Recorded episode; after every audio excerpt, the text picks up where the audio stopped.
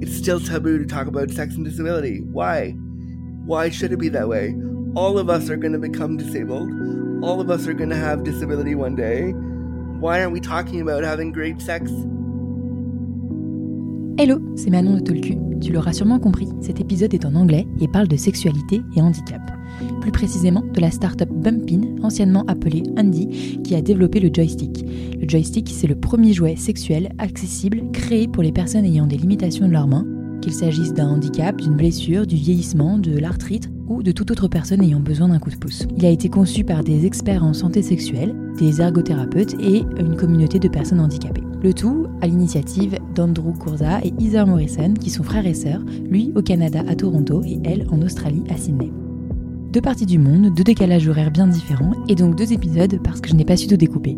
Leur version de l'histoire et leurs différents rôles sont trop importants pour être coupés au montage. Il y aura donc deux épisodes sur Bumpin, une avec Andrew, qui se définit comme un militant queer cripple ou Chief Disability Officer, qui s'occupe surtout du design du produit et du contenu, et Heather, qui est CEO de la boîte, qui est plus dans les chiffres, le marketing et les levées de fonds. Leurs deux témoignages sont complémentaires. On commence par celui d'Andrew, dont l'histoire personnelle a permis de faire naître Bumpin. Pour les personnes non anglophones et qui auraient surtout du mal avec mon super accent anglais, je vous invite à aller écouter et voir l'épisode sur YouTube où vous devriez trouver des sous-titres en français automatiques dans un premier temps et corrigés très bientôt, ainsi qu'un lien vers une retranscription en français. J'espère que ça vous plaira. Très bonne écoute. So, hello Andrew. Thank you for accepting this invitation and sorry for my English first and my oh, French that's okay. accent. Thank you for having me. Could you just uh, talk about you. Who are you? And a short, sto- short story about you even before you began this company. Yeah, my name is Andrew Gurza. I'm a disability awareness consultant living in Canada, in Toronto, Canada. I'm 30, going to be 38 in May, and I live with cerebral palsy. So I'm a wheelchair user, a power chair user, um, and I, uh, there's some, I'm queer. I use they, he pronouns um, to describe myself. I talk a lot about sexuality and disability in my life because we don't talk about it a lot in our culture, sexuality and disability. And that kind of led me into wanting to start this company because not only don't we talk about sex and disability, we also don't have resources like toys designed for disabled people. So sex and disability and and queerness and all those things have been a big part of my life, even when I was a teenager and growing up. Okay, but um, how would you say that? How did how did this begin? How because it's it's hard to talk about your personal journey in your sexuality. It's hard to talk about sexuality in general, even if you're not talking about you. But maybe Yeah. even more in your case, because you are also disabled and um, you you're also queer. It's a whole identity to assume, and maybe people ask you question you didn't want to answer. And I'm sorry if I do that today. I will try not to, but Oh no, it's um, okay. how, It's okay. how everything began you know like why did you choose to be um, uh, this kind of advisor because this is a kind of unique uh, role Yeah, yeah. I, I chose to do this because nobody else was doing it when I started. It really wasn't part of the conversation, and I wanted to be part of the queer community, but nobody was talking about queerness and sexuality and disability, and so I felt very excluded. So I, I discovered that if I didn't talk about it, nobody else was going to talk about it. So I thought a way to get myself included in community and in conversation was to start talking about it. It wasn't that I necessarily wanted to, it was that I wanted community and I wanted friends and dates and relationships and all those things and intimacy and sex and all that stuff. And I thought if I start talking about my experience as a queer disabled person, then maybe they'll see me differently. They'll they'll start to understand that I exist too. And so it was really a, a want for community. yeah it was also a necessity a need because i heard that uh, when you're disabled or when you even when you get sick you know when you get older uh, if you go to hospital if you talk to your doctors they just forget about that we are all human beings and that we we have a sexuality because they see something else first. It, it could be disability, it could be just your broken legs, it could it could be something else, but they forget yeah. this part of our life, and this is why you wanted to talk about it. Yeah, I mean, I think I mean that's part of it too. A lot of the way that disabled people are talked about in the medical system is that they're not sexual beings. They're not. They don't have a sexuality, and so for me, you know, talking about sexuality is a part of we talk about disability and human rights all the time, but we don't talk about sexuality as a part of that human right. And I believe that sexuality for disabled people is a human right and something we should be championing. So when I talk about sex and when I do things with the sex toy, and yeah, it's all sexy and fun, but I'm actually talking about a human right, and I think it's important that we remember that. Like, like yes, it's a sex toy, and yes, it can be sexy and cheeky and fun, but it really boils down to that I deserve, as a disabled person, to have a sexuality and to have access to that. Okay, so you began with a blog, if I'm not wrong. How did you begin to, to spread to spread the words? I, yeah, I started doing what I what I I started b- before Bumpin and before we got into that. I started doing a, I did a blog. I did a bunch of writing for Huffington Post in the U.S. and a bunch of blogs just talking about queerness. And I wrote them um, just emails saying, "Hi, I have a story about sexuality and disability. Can I write for you?" Oh, that's great. And they okay. said, "Sure." They said, "Sure." Like write a bunch of articles for us. So people started to know who I was because I would write articles about sex and disability for these big outlets. They never paid me, but they they said, you know, write for us. And then people got to know who I was. And then from there, I just I started doing a podcast, my podcast Disability After Dark. I started, you know, I was contacted then a couple years later by the National Film Board of Canada to be in a film about my journey of sex and disability. Um, and then from that journey, my sister Heather, Heather saw um, saw the film that I did when it when it came down to Australia, and when she saw the film, I talk about how I couldn't masturbate and how I had trouble masturbating and self pleasuring because of disability. And so she saw that, and then I came to visit her in Australia a few months later, and we were talking on the beach one day, and she said, "Well, you know, why can't you just get a toy that works for you. And I said, well, there are no toys on the market for me. And because of my hands and my disability, I'm showing my hands to Manon right now. Um, because of my hands and my cerebral palsy, I can't use a toy. So we talked some more. And then she said, well, you did you ever want to consider making one? And I thought, I don't know. Do I want to make a sex toy with my sister? I don't know. So my I mean my activism has always been to put sex and disability and queerness and all those things front and center and not be afraid to talk about it. And I think putting things out like the blog, putting things out like the podcast, putting things out like Instagram and Twitter, putting these conversations in the public is really important because if I don't and other advocates don't do that, we're never going to talk about this stuff. Yeah, because you're first concerned about that, so you need to talk about it. Okay. And so Actually, I didn't realize that you were siblings with uh, with uh, Oh no, yeah, no. Heather and I, Heather and I are brother and sister. We're we're a we're a brother and sister duo team. Yeah, yeah. Okay, uh, so that's great. So it's a family business actually, and so yeah, in a in a weird sort of way. Yeah, it is. It is. Yeah. No, but that's okay. I mean, why not? I mean, it's a question of health also. It's a question of human rights. It's not only about yeah. sexuality, and it's a question of yeah. in, engineering and design, a project. And um, so this whole story began with you, but also this conversation on the beach in, in Australia, if I understood yeah. well. And um, so she just said that. And then you said, okay, why not? And then when was it? When well, was- I said, let's talk the, we had this conversation back we we had the conversation back in 2018 and then what we did is we went after we kind of talked about it some more and agreed to, to look into it we went on reddit and we went on and we put out a survey on reddit just asking people like is this something is this a problem for everybody? Is this something you want? Do you have trouble masturbating because of your hand limitation? Do you have trouble using toys because of your hands? And what we found was that when we spoke to when we got 100 respondents from that reddit thread 92% of the people we spoke to said we want a toy like this we want something designed for us so we realized very quickly that it was less about let's make a toy for Andrew to have ma- to masturbate.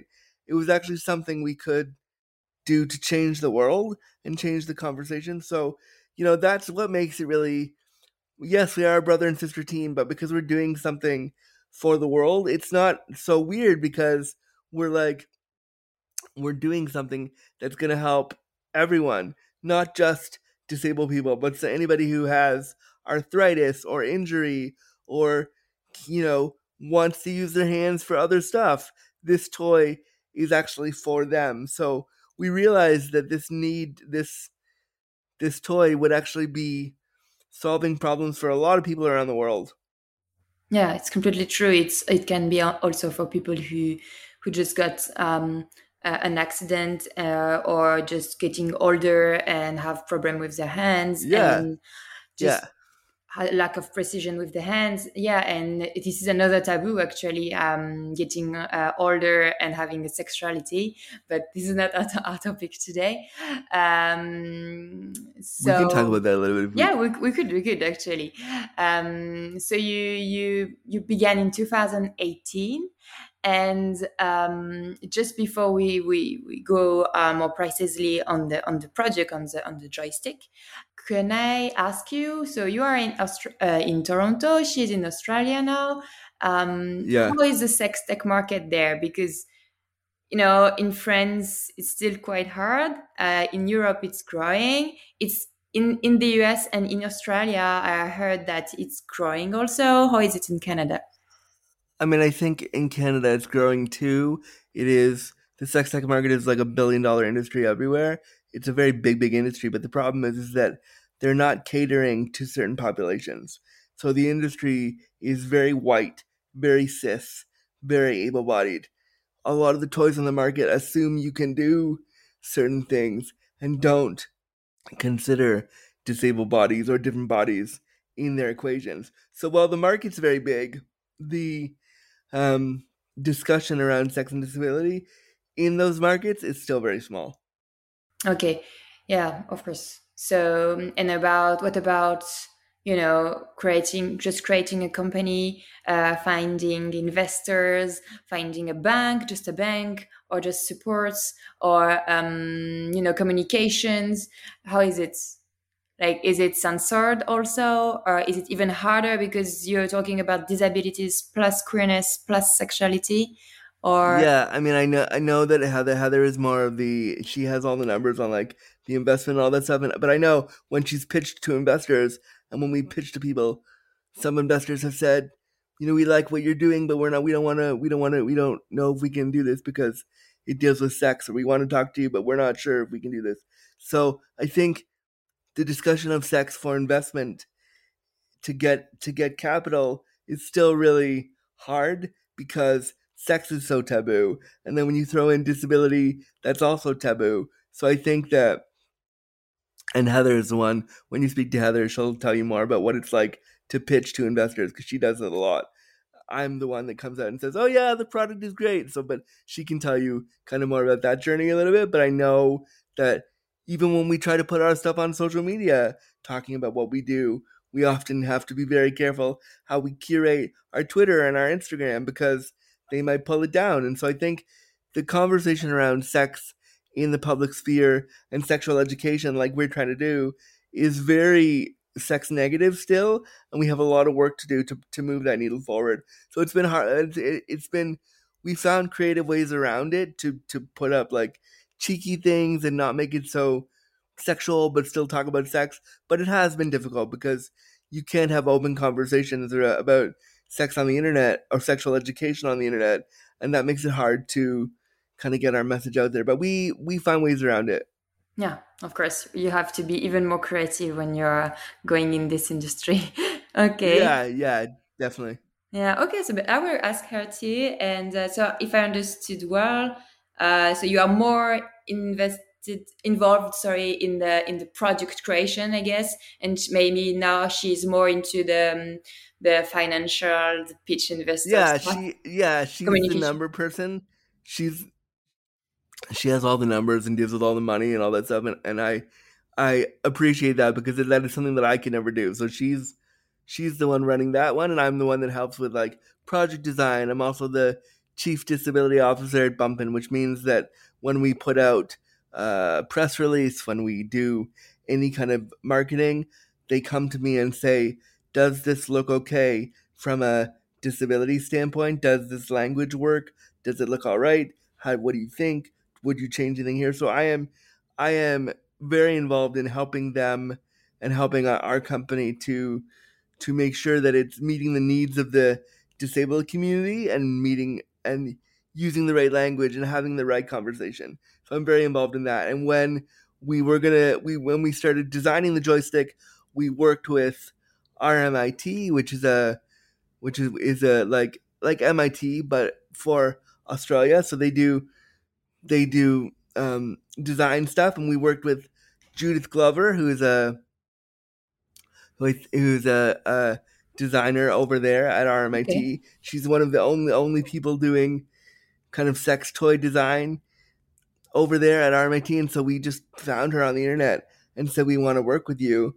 Um, would you work with us? And she emailed us back a couple days later and said, "Wow, I've been trying to fix this problem of making accessible sex toys for a long time." So we hooked up with her and her team and occupational therapists and physical therapists to learn about how we could make this go and how we could um, make a toy like this. But there has all whenever we do stuff like that, because Heather is not disabled and I am, so there's always been a disabled person in the room whenever we have a big board meeting, whenever we have discussions, whenever we have um,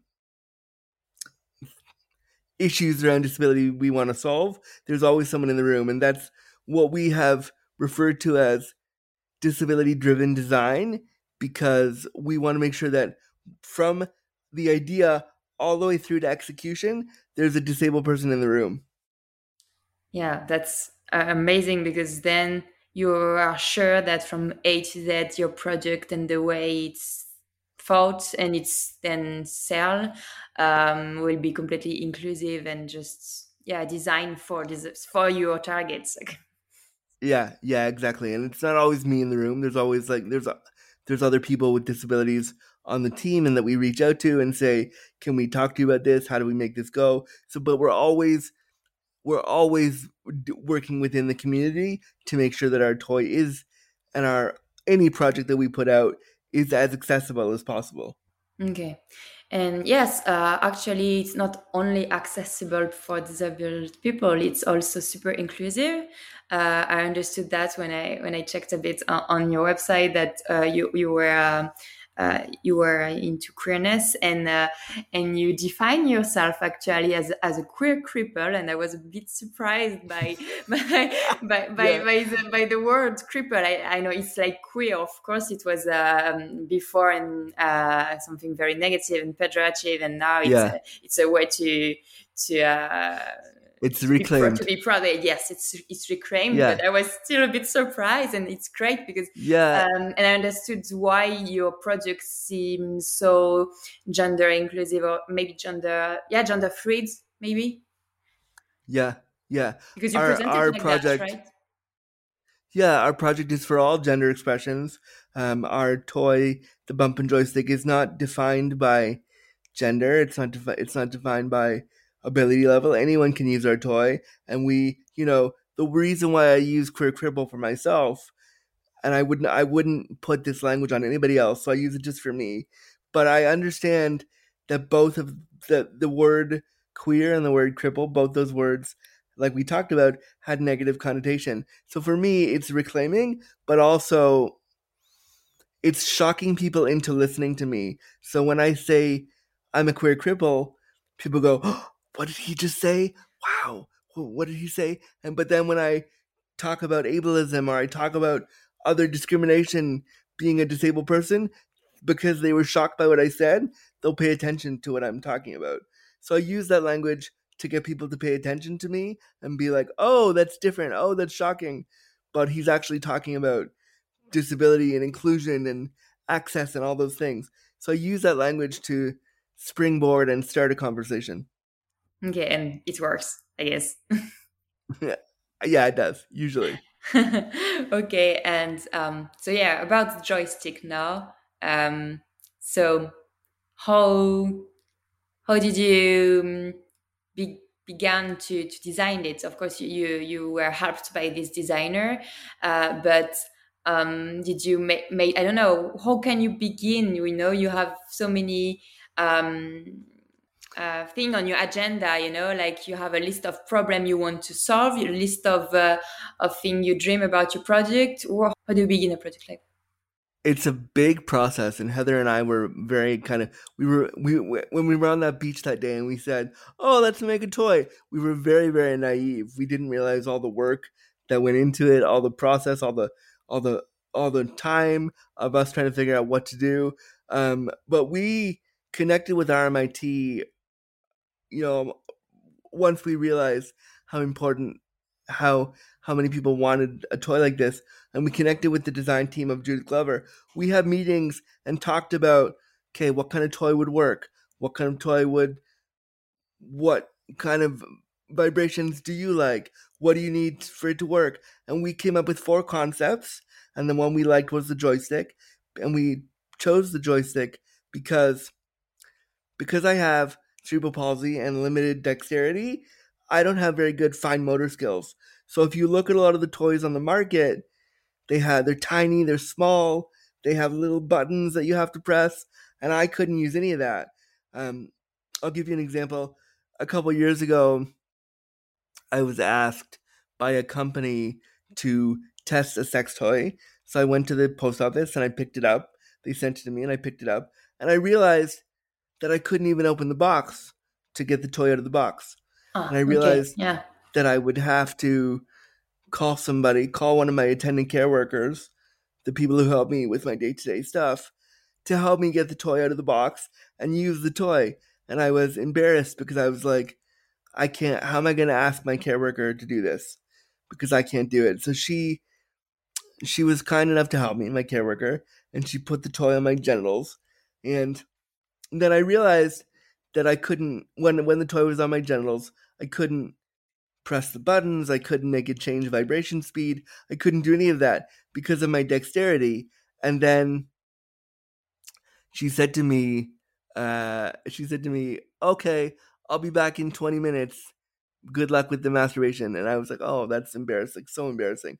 So I was like, "Oh, this is not going to work." So experiences like that and trying to use toys on my own kind of are where this idea came from. And so whenever I had meetings with Heather or the team at RMIT, I would say, I want something big.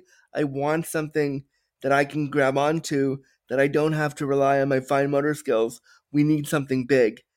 And so the more and more we looked at toys, like they sent me toys from everywhere and said, test these for us tell us what you think. And so I would feedback them what I liked, what I didn't like, how I could use the toy, what it was like putting the toy on, all these things. And so we came through like so many conversations, we came to recognize that a toy like the joystick would be best for somebody like me. Okay, but you mentioned you you mentioned one thing about your um, the care worker. You said that in English. Yeah. Um, so it's a person who helps you in your everyday life. Is it's that? Yes. Yeah, yes. and I was uh, I was thinking like um, with on the joystick, the joystick insa- itself doesn't uh, has vibration, right? It's you have Not... two different kind of holes where you can put different kind of jo- of uh, toys, right? Of toys, yeah.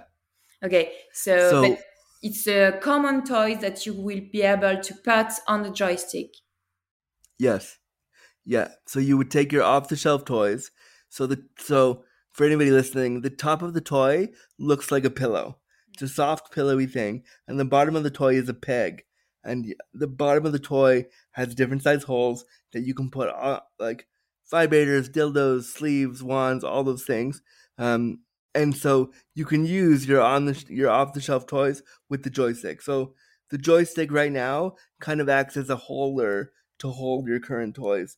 We're going to be working on getting our own sleeves made, our own vibrators, our own dildos. all this is what I wanted to eventually. ask you.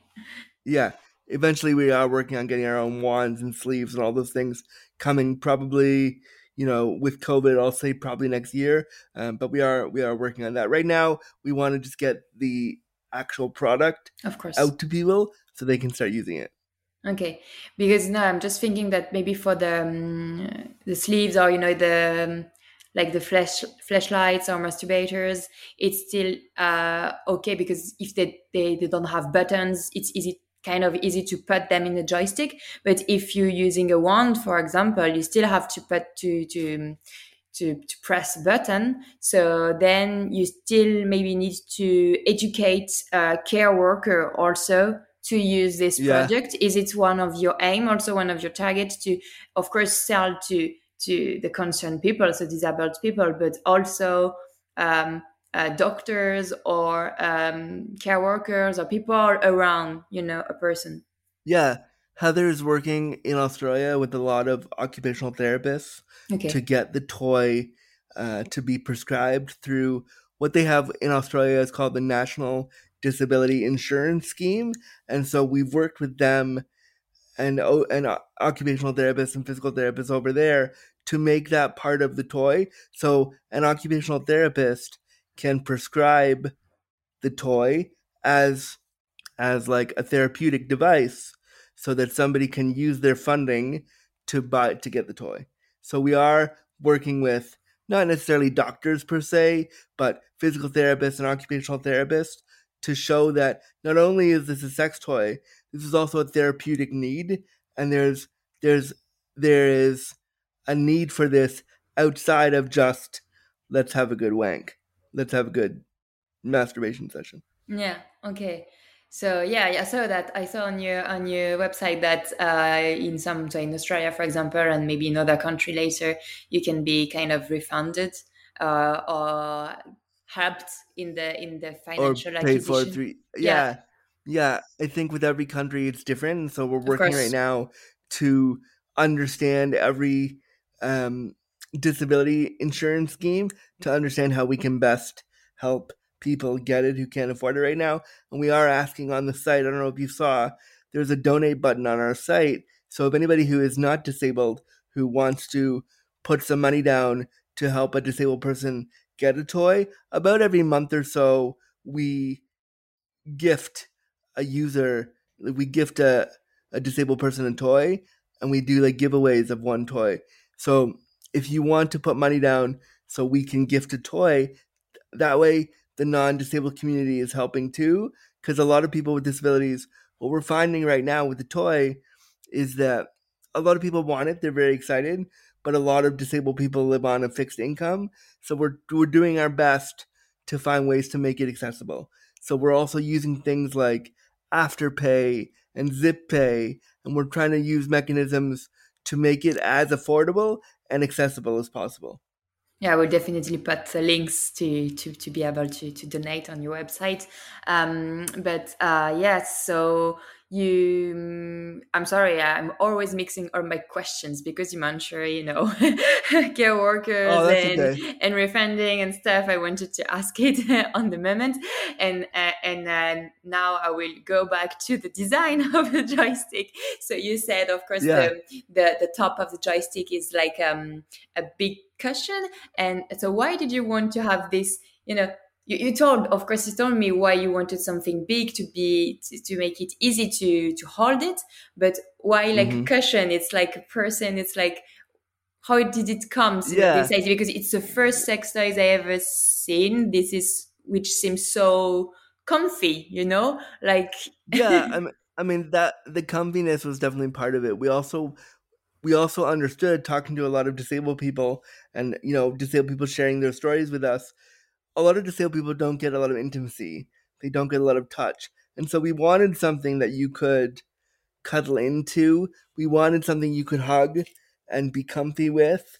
Um, and we thought having a comfy cushion is like, oh, that, that will also give intimacy to the user. And so people who have tested our prototypes of the toy have said, I love the intimacy of the pillow. I love how soft and cozy it makes me feel as I set up to self pleasure. So we wanted something that could give people not just a sexual experience, but a comfy, cozy, intimate experience if they wanted that too. Yeah, okay. Now that's sounds like super logical when you say it, but when I saw it first, I was like, how did they think about that? You know? Yeah, you're like, what is this? So yeah, yeah. okay. I guess you you began in 2018, um, and you you you we began faced- talking talk we began talking about it in 2018 the company our the company didn't start until 2020 Okay, yeah, but okay, but still, you, you I guess you already faced a lot of uh, struggle, uh, criticism. Uh, could you share a bit of it, of them? yeah i mean I mean, we struggled or- finding we struggled finding money to even to even get with RMIT. So when we first started talking about it, we put up a GoFundMe account and we raised about ten thousand dollars, just just enough money for us to do the research with the team. And then, you know, in terms of criticism, we know that the toy is not going to work for everyone. We know that the toy might not be the best toy for everyone, but we understand that there's a need. Um, we understand that there's a need here, and we also understand that when it comes to sexuality and disability, this is not a this is not a market that's been marketed to before, and so some of our biggest criticisms have been price, but we've said you know we can't lower the price because if we lower the price, then as a company we don't make any money. So people have said like 250 is a lot for me. That's why I said earlier we've done things like ask for the insurance scheme, uh, done afterpay, giving away toys where we can. We've done our best, but we also can't lower we can't lower the price because then we don't make a lot of money as a company, and we can't then afford to make the toy if we have if we can't if we have no money. So I mean, but I think we ha- we we've been lucky enough that we haven't received a ton of criticism Okay. because it's something that hasn't been marketed to before. And I mean, if we do receive criticism, we're always open to having a discussion. Of course. We're always open to listening to the people. So any feedback that we get that is not so positive, we'll jump into those comments and say, "Hey, thank you so much for your feedback. Did you want to have a Zoom call with us, the founders, to talk about what the issues are, talk about what some of your concerns are. How can we make it better? We're always open minded to listening to how can we make our product better. So we never take it as like, oh no, you don't like us. Oh no, no. We always say, great, thank you for the feedback. Let us, um, let's. We want to learn from you. How do we make it better? Okay. Yes. Yeah. You're super, just super positive and uh, you constructive. Okay. And Yeah, we really try to be. We but there is so there is no sorry. Uh, you know, I'm I'm always trying to to find positive and the negative um, um, options or stories, and so there are no you know questions um, you don't want to answer anymore. Or sometimes uh, people could can have super cliche questions and maybe I asked some of them, I don't know, but there is nothing um, that upsets you since you began uh, this uh, journey. I mean, we try to stay really positive. There are definitely days where both Heather and I are like, Mm. what have we gotten ourselves into? How are we doing this? Oh my goodness, this is way too much. And we've definitely had moments where both of us are like, this is a lot of, this is overwhelming. This is a lot to deal with. But I think we have tried to stay really positive. And any question that someone asks, even if they ask us the same question, like when we launched our, we launched the pre-orders for the toy on December 3rd of last year, International Day of Persons with Disabilities, and we launched a video on our on our Facebook showing kind of what the toy was, and we got a lot of the same questions of like, oh, how does it work? Oh, how what how, why is it so big? Oh, like a ton of the same questions, and we could have been like, oh, so many of the same questions. It's so boring. Ask different things. But I think the reason why people are asking is because they want to learn. They want to know more. So we never shut people out from asking, and we do our best to answer every question because we know this has not been marketed before. This is not like going to your regular sex shop and picking up, you know, a vibrator, a, an off the shelf vibrator. This is totally new and unmarketed for. So we welcome questions and we welcome discussion because we want to make it as accessible as possible. Okay, great. Yes, you have yeah, you're creating a, a, market actually, so you have everything to do on it. Um, yeah. Okay, so and finally, um, it's a it's a it's a bit a larger question, but what is the future of sex for you, and especially the future of sex in the disability for dis- for disabled people? Like there are so many things to do of course you don't need to tell me oh, everything oh, wow. about what about what you want to do for bumps but maybe you could share like some ideal vision of what you would like to to see or appear like or to to do or yeah. I mean i would love to see disabled people in more pornography. I would love to see disabled people in sexual ads. I would love to see disabled people in condom commercials. I would love to see disability and sexuality being talked about everywhere. I want to see more products designed by disabled people for disabled people. I want to see, um, I want sex and disability to become way less taboo than it is right now. It's still alarming to me that in 2022, it's still taboo to talk about sex and disability. Why? Why should it be that way? All of us are going to become disabled.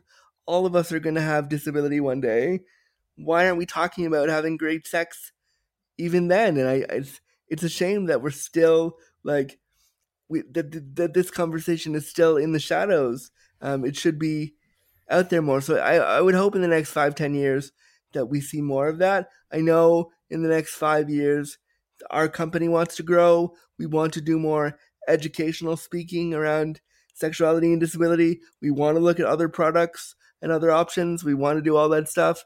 Um, there's so much to do, and we want to open up the conversation so that other people can be a part of it, and it can become sex and disability can become a booming market rather than a niche market like it is right now.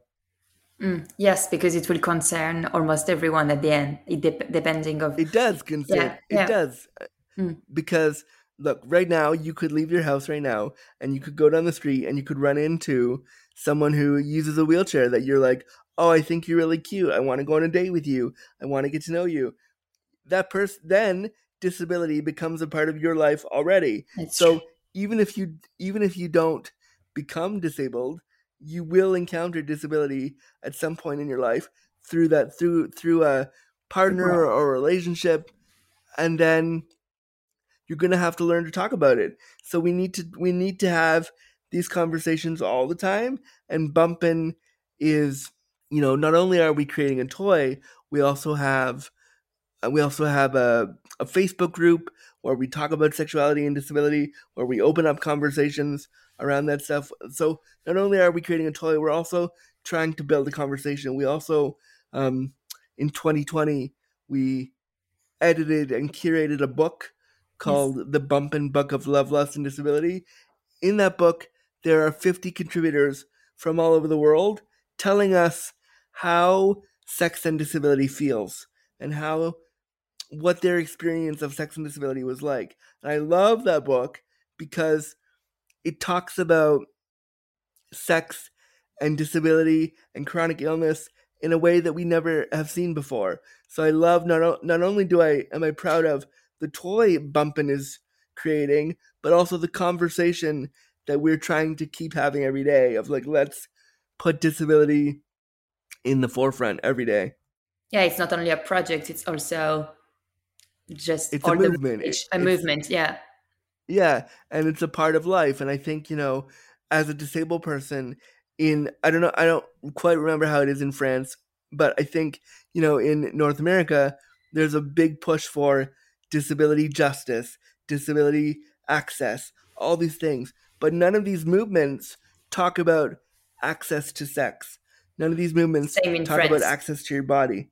Yeah, yeah, and I wish that we would take our discussion of access and move it to sex because it's just as important as all the other ones.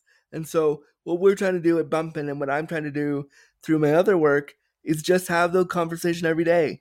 Have a conversation of sexuality and disability every single day.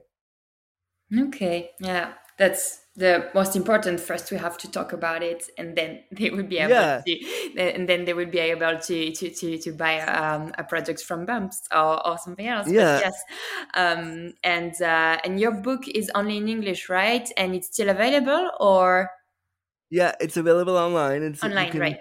You can you can buy one from our website, and there's three ways you can access it. It's only it's only English right now. Yeah, Maybe that'll change. I don't know. Um, but it's it's a hard copy, so you can get a you can get a copy um, of the book itself, or you can get a digital copy, course. um, or you can get a an audiobook. So I got to read I got to read half of the audiobook. So I read the quotes from the people and, and so if you want to listen to me read the book to you, you can get the book for uh I think it's 30 I think let me just double check because the the I price didn't may have know changed. about so let me the about the audiobook parts. That's great. Yeah, so I I got to read it last year and do half of it, and that was really fun because I like you know I already have a podcast, so I like doing voice stuff. Um, yeah, so you can get the book now for uh fourteen ninety nine, the ebook and the audiobook too for fifteen US dollars. Okay, that's great. Yeah, we'll put them in the description for sure. And um, you already launched the pre-order for the joystick since uh, for uh, since Yeah. December, right? And you, it December will 3rd, be, yeah. yeah, and it will be comp- and you the, the the official launch will be in May or June, if I'm not wrong. We're hoping we're hoping May. We're hoping Maine. It depends, you know. Coronavirus really Of threw us for a loop. We ha- we have to make sure that everything is good to go. But I'm pretty sure that pre-orders will be hopefully in your hands and in your bedrooms by May of 2022. Okay, and will it be available from everywhere in the world or only in, in, in North America and Australia first? I know that it's we're we were we're working with Lovehoney, which is one of our distributors. So um, pretty sure that it'll ship worldwide from our website. I'd have to. I'm pretty sure that that's how that'll work. Um, but I know that Heather can definitely tell you more about that. She again works on all the technical side of it, but I'm pretty sure it's available. It'll be available everywhere from our website. Okay, that's great. But anyway, I think um, you know people will have question about it, and uh, they will they will take time to to to, to buy it. They they will be able to wait for it because there is no other project like that anyway. So Yeah, it's one of a kind for sure, and we're we're excited. okay, um, is there something else you would add about uh, Bumped or the joystick itself, or just about you, your the message you want to pass, and and then we finish. Um, this I just want to, I just want to say thank you for thank you for having me, and thank you thank you for featuring Bumpin'. Um, and I hope that everybody goes and picks up a toy and thinks about getting a toy if they're able to. And again, I I send this message to anyone who is not disabled who's listening. Um, if you want to do something good for the disability community, buy them a toy. Buy a toy for your disabled friend who needs who wants you know to explore these things buy a toy to donate to somebody else you know think about how we can how you can use your privilege as a non-disabled person to make change in this industry Okay, thank you. Just one question about that. You know, giving a, a sex toy as a gift sometimes can be a bit uh, uh, complicated for people. And do you think Yeah. they should, you know, they should have this conversation before, like, oh, do you want me to? Uh, is it okay if I if I uh, offer you uh, a sex toy like as a gift, or is it something you would like to try, or do we, or we can keep it as a surprise? How how do how do we offer? i mean i think both are okay i think some okay. I I think you can definitely have the conversation and be like, "Hey, I saw this thing on Bumpin's website? Do you, I saw this toy, the joystick. Do you think that it would work for you? I think those conversations are totally valid and totally um, should be happening. But I also think if you know your friend well enough, maybe a surprise is nice too. Yeah, okay, great. Thank you. Thank you so much for your time, Thank you. Andrew, and see you soon. Thank you so much for having me. Merci d'avoir écouté jusqu'au bout. Si vous avez aimé cet épisode, encore une fois, ça serait super si vous pouviez le partager autour de vous et surtout vous abonner et mettre des petites étoiles sur Apple Podcast. N'oubliez pas également de suivre le compte Instagram talk-univers. Merci encore et à très vite.